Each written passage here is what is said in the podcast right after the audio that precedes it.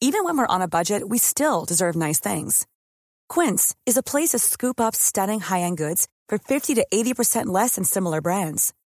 They have buttery soft cashmere sweaters starting at $50, luxurious Italian leather bags, and so much more. Plus, Quince only works with factories that use safe, ethical, and responsible manufacturing. Get the high-end goods you'll love without the high price tag with Quince. Go to quince.com slash style for free shipping and 365-day returns. Isabel II es la monarca de Reino Unido que más tiempo ha reinado y ha visto pasar hasta 13 primeros ministros. La muerte de la reina de Inglaterra es todo un acontecimiento social, político, diplomático e incluso económico, que tendrá importantes consecuencias en Reino Unido e incluso en muchos otros países. De hecho, Isabel II no solo era la reina de Inglaterra y de Reino Unido, también era la reina de otros 14 estados independientes, entre los que se encuentran Canadá, Australia, Nueva Zelanda, Jamaica, Bahamas, Granada, Papúa Nueva Guinea, las Islas Salomón, Tuvalu, Santa Lucía, San Vicente y las Granadinas, Belice, Antigua y Barbuda y San Cristóbal y Nieves. Además, la monarca de Inglaterra era la principal figura política de los 54 países miembros de la Commonwealth y jugaba un papel clave en las relaciones exteriores de Reino Unido. También era la gobernadora suprema de la Iglesia de Inglaterra. Desde que comenzara a servir en el Servicio Territorial Auxiliar, vamos, en la rama femenina del ejército británico durante la Segunda Guerra Mundial, Isabel II se ha ganado el cariño de la mayor parte de la población de Reino Unido. Por ello, su muerte se ha preparado con pelos y señales, ya que desde la Guerra Fría existe un protocolo para su muerte conocido como la Operación London Bridge is Down, traducido al español como el puente de Londres ha caído. Este protocolo ha podido ser modificado después de que The Guardian y Político filtrasen unos documentos secretos en los que se detallaba el proceso, pero bueno, igualmente vamos a repasarlo. Internamente, el día de la muerte de la reina se denomina como Día D, cada día siguiente, previo al funeral, se denominará como día de más uno, día de más dos, etc. London Bridge is Down es el mensaje que comunica el secretario privado de la reina a la primera ministra Liz Truss, quien a su vez da la noticia al ministro de Asuntos Exteriores para que éste comunique la noticia a los países de los que Isabel II es reina. Después se hace un comunicado al resto de países de la Commonwealth y a países aliados para evitar que ninguno de estos se entere por la prensa. Paralelamente, todos los ministros y altos cargos son informados por mail. Al recibir este correo electrónico, las banderas de Whitehall se bajan a media asta. El objetivo es que todo esto ocurra en 10 minutos. Y es que para evitar filtraciones, la noticia enseguida es enviada a la Press Association y a las principales radios y televisiones del país. De hecho, en las principales radios del país hay una luz que parpadea cuando muere un miembro de la familia real. En ese momento se detiene la programación y comienza a emitirse una música triste antes de dar paso a la noticia oficial. En la televisión el protocolo es aún más estricto. La BBC, después de recibir una señal diseñada en tiempos de la Guerra Fría, por si había problemas serios, interrumpe su programación y emite una serie de retratos de la reina que precederán al anuncio. Un anuncio realizado por periodistas vestidos de riguroso luto, con una ropa que siempre hay preparada por si acaso, y todas las televisiones pichan la señal de la BBC en la que se da el mensaje. Los retweets están prohibidos en todos los departamentos de Whitehall a menos que lo autorice el jefe de comunicaciones del gobierno.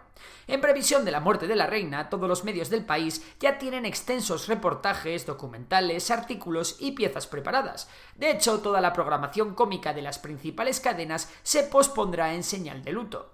Los aviones de British Airways y todos aquellos que viajen a Reino Unido informarán en pleno vuelo a los tripulantes por megafonía. Al día siguiente, la primer ministro hará una primera declaración para después reunirse con el nuevo rey y de paso elegir su nombre definitivo, Carlos III. También la mayoría de negocios y la Bolsa de Londres cierran en señal de luto. Al tercer día, el nuevo rey hará una gira por las cuatro naciones de Reino Unido antes del funeral para reunirse con los líderes de estas. El gobierno británico decreta entonces nueve días de luto oficial en el Reino Unido. Al cuarto día, los restos de la reina serán trasladados del Palacio de Buckingham a Westminster, en medio de un desfile militar al que se espera que asistan cientos de miles de personas. El féretro permanecerá ahí hasta el décimo día, momento en el que sonarán las campanas del Big Ben. Dos horas después comenzará el funeral en la abadía de Westminster, un funeral que se espera sea el más visto de la historia. El funeral se lleva 20 años preparando y de hecho hay una comisión que periódicamente se reúne para ir rediseñando y actualizando este funeral que se espera que cueste una cantidad superior a las ocho cifras. El día del funeral de Estado es un día de luto nacional y es una decisión de trabajadores y empresas el que ese día los negocios y las empresas estén activos o no. Finalmente, Isabel II será enterrada en la cripta real del castillo de Windsor. Un año después del funeral se hará la coronación oficial con todos los honores del nuevo rey. Como os imagináis, todo este despliegue tendrá una serie de retos y complicaciones, pero el mayor de ellos será gestionar los cientos de miles de personas que se espera que viajen a Londres para asistir a los eventos y homenajes que se celebren en honor a la reina. Hasta aquí el protocolo de la muerte de la reina de Inglaterra, pero ¿qué consecuencias más allá de las protocolarias puede tener su muerte? Las primeras consecuencias para Reino Unido son económicas, no solo por el coste de los eventos que se lleven a cabo, ni porque cierren muchos negocios por el luto, sino porque se tienen que llevar a cabo muchos procesos muy costosos, como imprimir nuevo dinero con la cara del nuevo rey a medida que poco a poco el dinero con el retrato de Isabel II se vaya quitando de la circulación. Lo mismo ocurrirá en otros países de los que Isabel II es soberana y en los que su retrato también aparece en los billetes. Ah, claro, también se tiene que cambiar el himno, que ya no será God Save the Queen, sino God Save the King. La familia real también estará preocupada por la deriva republicana de otras naciones. Especialmente importante es el movimiento republicano en Australia, donde se llegó a celebrar un referéndum en 1999 y donde los votos republicanos llegaron al 45,13%. Este hecho puede suponer una segunda oleada de republicanismo en diferentes países de la Commonwealth. La primera ocurrió en las décadas de los 60 y 70, cuando muchas naciones dejaron de reconocer a la reina como su mandataria, después de que países como Ghana, Tanzania, Sudáfrica, Kenia, Uganda o Malta salieran de la organización. Y bueno, esto es todo por hoy. Ya sabes que si te ha gustado el vídeo puedes darle like, compartirlo y si te gusta la economía seguir a Memorias de Tiburón, mi otro canal. Por lo demás, un saludo y hasta la próxima. Hey, it's Danny Pellegrino from Everything Iconic. ¿Ready to upgrade your style game without blowing your budget? Check out Quince. They've got all the good stuff, shirts and polos, activewear and fine leather goods, all at 50 to 80% less than other high-end brands. And the best part? They're all about safe, ethical, and responsible manufacturing.